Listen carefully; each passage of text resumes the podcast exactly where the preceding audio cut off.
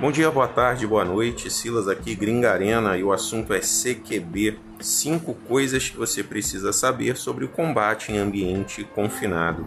Esse é um assunto muito recorrente aqui na Gringa Arena, que é um CQB.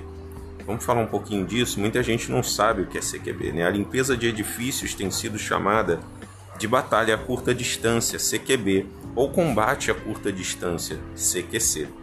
Mas a verdade é que, independentemente de como você o chame, os princípios e premissas de que você precisa para limpar uma sala com segurança e sucesso são basicamente os mesmos, independentemente da situação. Desde as técnicas usadas por operações especiais de elite, abre parênteses, como o tipo que derrubou Osama Bin Laden, fecha parênteses, as da Força-Tarefa Antidrogas da polícia local.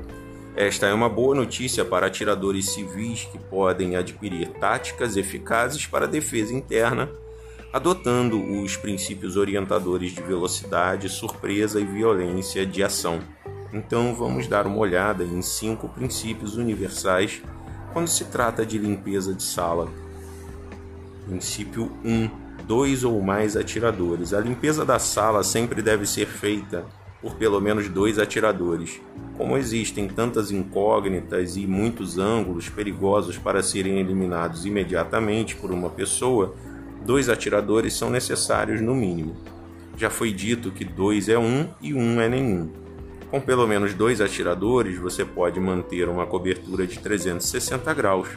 E lembre-se de que a confiança da equipe é absoluta, então pratique, pratique e pratique juntos. Segundo princípio, o funil fatal. A menos que o plano seja quebrar uma parede, o lugar provável de entrada em uma sala potencialmente hostil é pela porta. A porta é conhecida como funil fatal. Qualquer pessoa que esteja esperando uma intrusão armada estará concentrando a atenção e o poder de fogo no local de entrada. Entrar e sair do funil fatal é essencial para o sucesso, portanto, se alguém à sua frente tropeçar, passe por cima dele. Essa foi a parte 1, foi o podcast 1 sobre CQB. Em breve eu vou soltar o 2. Obrigado, galera. Um abraço.